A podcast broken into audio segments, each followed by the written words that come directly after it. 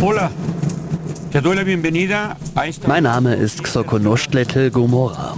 Ich bin ein Nachfahre der Azteken und habe mein Leben dem Kampf gewidmet, damit die heilige Krone unseres Tlatoani Moctezuma in unser Land zurückkehrt. Das war eine Stimme aus einem manipulierten Audioguide aus dem Wiener Weltmuseum.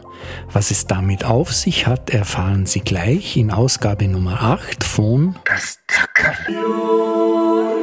Wichtig, sehr geehrte Damen und Herren. Die Situation ist sehr, sehr ernst. Die Zahlen steigen immer höher.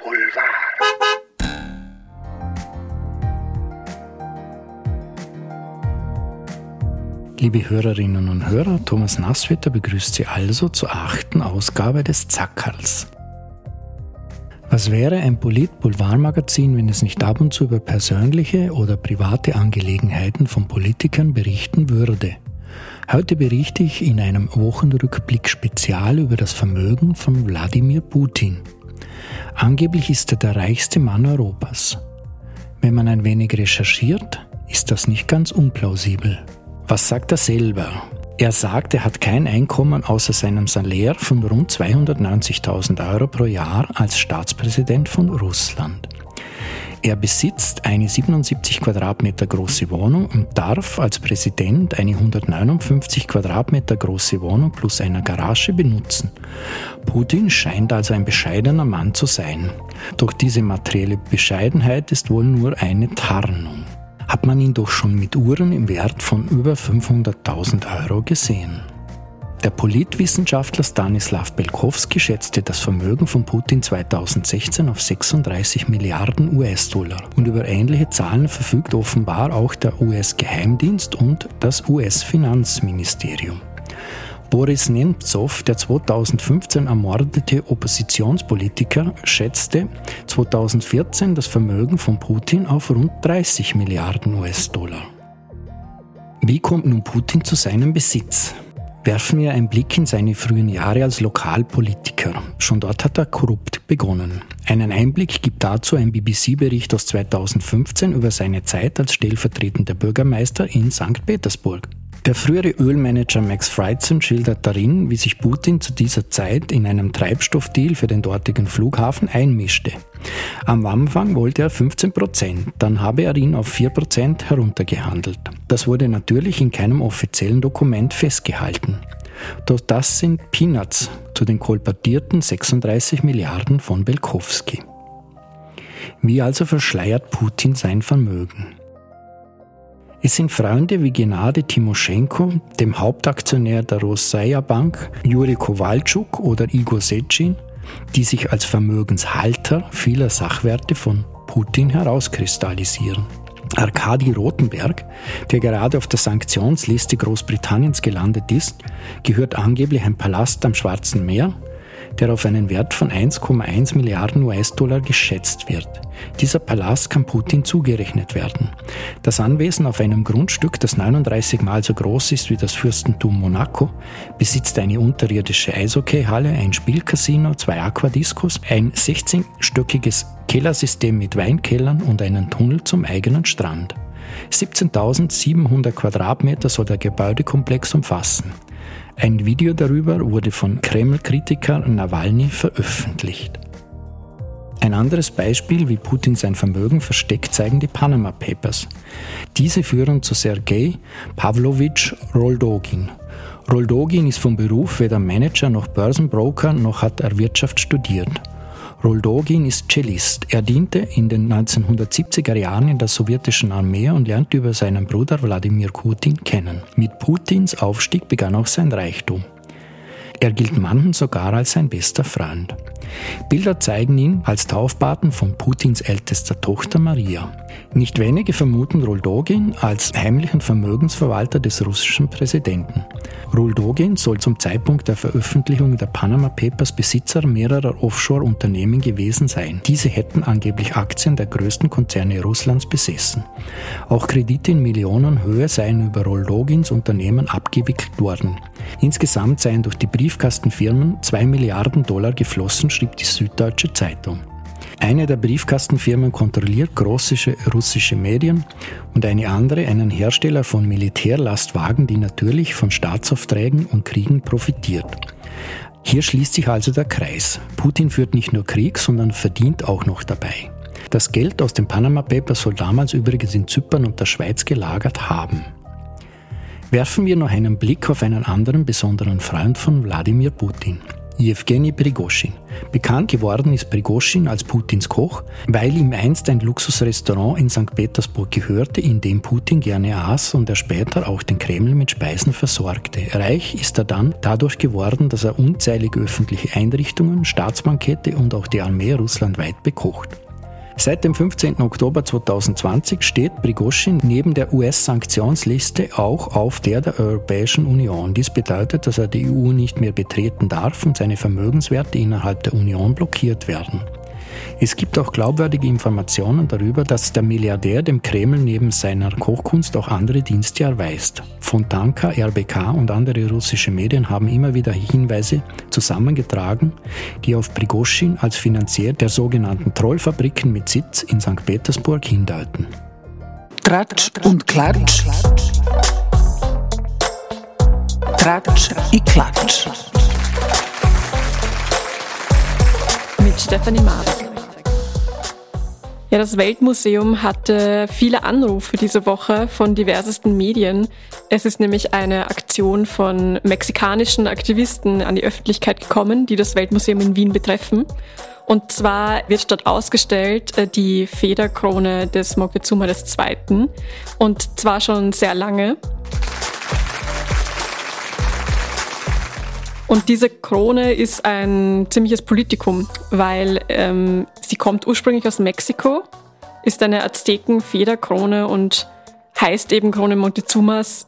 Jetzt war das so, dass zwei Aktivisten eine Audiobotschaft eingeschleust haben ins Museum und zwar schon im Jänner. Sie haben Audioguides, die genauso aussehen wie die vom Museum, mit einer alternativen Textbotschaft bespielt und zwar mit einer Textbotschaft von einem aztekischen Aktivisten.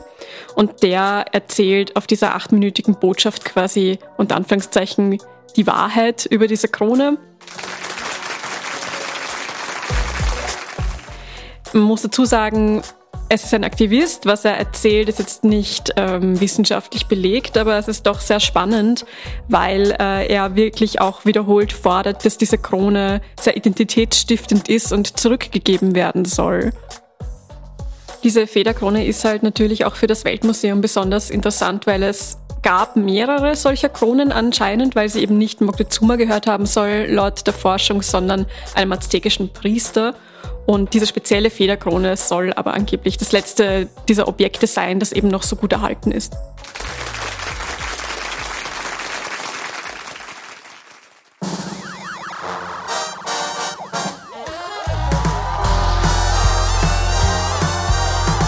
Das Thema der Woche mit Ben Weiser. Ja, das Thema der Woche sind die ÖVP-Verbindungen zu einschlägigen Oligarchen mit Putin-Connections. Das ist natürlich jetzt gerade im Zuge der Russland-Invasion in die, in die Ukraine sehr bedeutend. Karl Nehammer gibt sich äh, bei diesem Thema betont konsequent, also auch was auf der EU-Ebene Sanktionen betrifft. Doch ganz so glaubwürdig erscheint mir das erstmal nicht. Ich lasse mich natürlich gerne eines Besseren belehren, aber die Verbindungen der ÖVP zu solchen Oligarchen mit Putin-Nähe ist dann doch eklatant. Das könnte eben wichtig werden, wenn die EU weitere Sanktionen beschließt.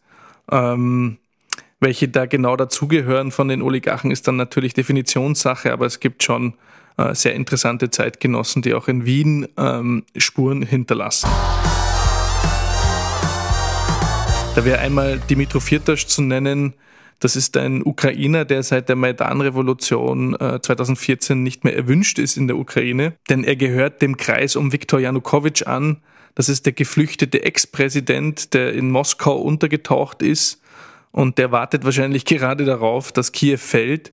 Also er ist ein Putin-Günstling und der Oligarch, der mit ihm zusammenhängt, Dimitro Firtasch, äh, gilt auch als solcher. Der lebt äh, in Wien und zwar in einer Villa von ÖVP-Großspender Alexander Schütz. Das haben wir auch äh, mehrfach berichtet. Und auch, dass Ex-Kanzler Sebastian Kurz mit Viertaschs Privatchat umherflog, hat jetzt keinen schlanken Fuß gemacht. Denn Sebastian Kurz hat ja nicht nur da Putin-Nähe bewiesen, sondern auch mit dieser gescheiterten Impfdiplomatie rund um diese Sputnik-Bestellungen. Also all das macht für die Kanzlerpartei, auch wenn Kurz nicht mehr an der Macht ist, keinen schlanken Fuß. Denn es gibt auch noch einen anderen Oligarchen, nämlich Oleg Deripaska, der zumindest indirekt Verbindungen zur ÖVP aufweist. Und zwar über den äh, Investor Siegfried Wolf. Der Wolf ist ja ein äh, Unterstützer der ÖVP. Äh, Sebastian Kurz wollte sogar, dass äh, Wolf ÖBAG Aufsichtsratschef wird, hat aber dann, wie wir exklusiv berichtet haben damals, äh, gesagt, dass er sich anscheißt, zumindest ist es aus den Schmidt-Chats herauszulesen, kurz scheißt sich an und dann wurde Wolf eben nicht ÖBAG Aufsichtsratsvorsitzender. Wolf bat Kurz darum, dass er sich, also Kurz in seiner Zeit als Bundeskanzler, sich in den USA für die Aufhebungen der Sanktionen gegen Deripaska einsetzt. Also da gibt es dann doch eben etwas delikatere äh, Gemengelagen und aus denen kommt wir jetzt nicht so einfach heraus. Er versucht es natürlich äh, rhetorisch vor allem. Ob ihm das auch mittelfristig gelingt, bleibt jetzt mal abzuwarten und hängt von seinen Taten ab. Wie gesagt, davon, ob äh, gewisse Oligarchen auch mit ÖVP-Nähe dann auf die Sanktionsliste kommen, da kann man jetzt nur spekulieren. Aber es gibt eben solche mit Putin-Verbindungen, von denen man sich zumindest politisch distanzieren müsste.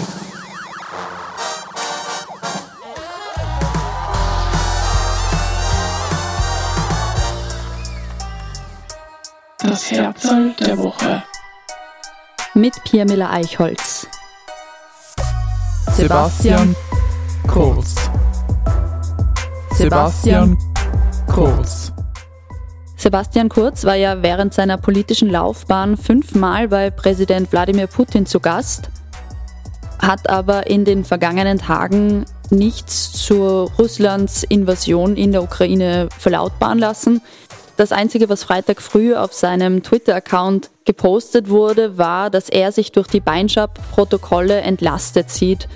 Und das geben die Akten einfach nicht her. Also er wird weder ent- noch belastet, aber sein nahes Umfeld, unter anderem sein jahrelanger Pressesprecher Johannes Frischmann, wird belastet. Es gilt natürlich die Unschuldsvermutung, aber Frischmann scheint jedenfalls der Türsteher sozusagen der frisierten Umfragen gewesen zu sein. Kurz hat natürlich das Recht, für sich selbst entlastend zu kommunizieren, aber die Akten geben das einfach nicht her, dass er jetzt da sich als entlastet sieht. Dass Kurz sich jetzt nicht kritisch dazu äußert, dass Russland in der Ukraine einmarschiert ist, ist aber auch nicht eine große Überraschung, weil Kurz arbeitet jetzt für den US-Investor Peter Thiel, der ein großer Unterstützer von Donald Trump ist. Und Donald Trump hat Putins Vorgehen im Ukraine-Konflikt bisher als genial und schlau bezeichnet. Das Herzl der Woche.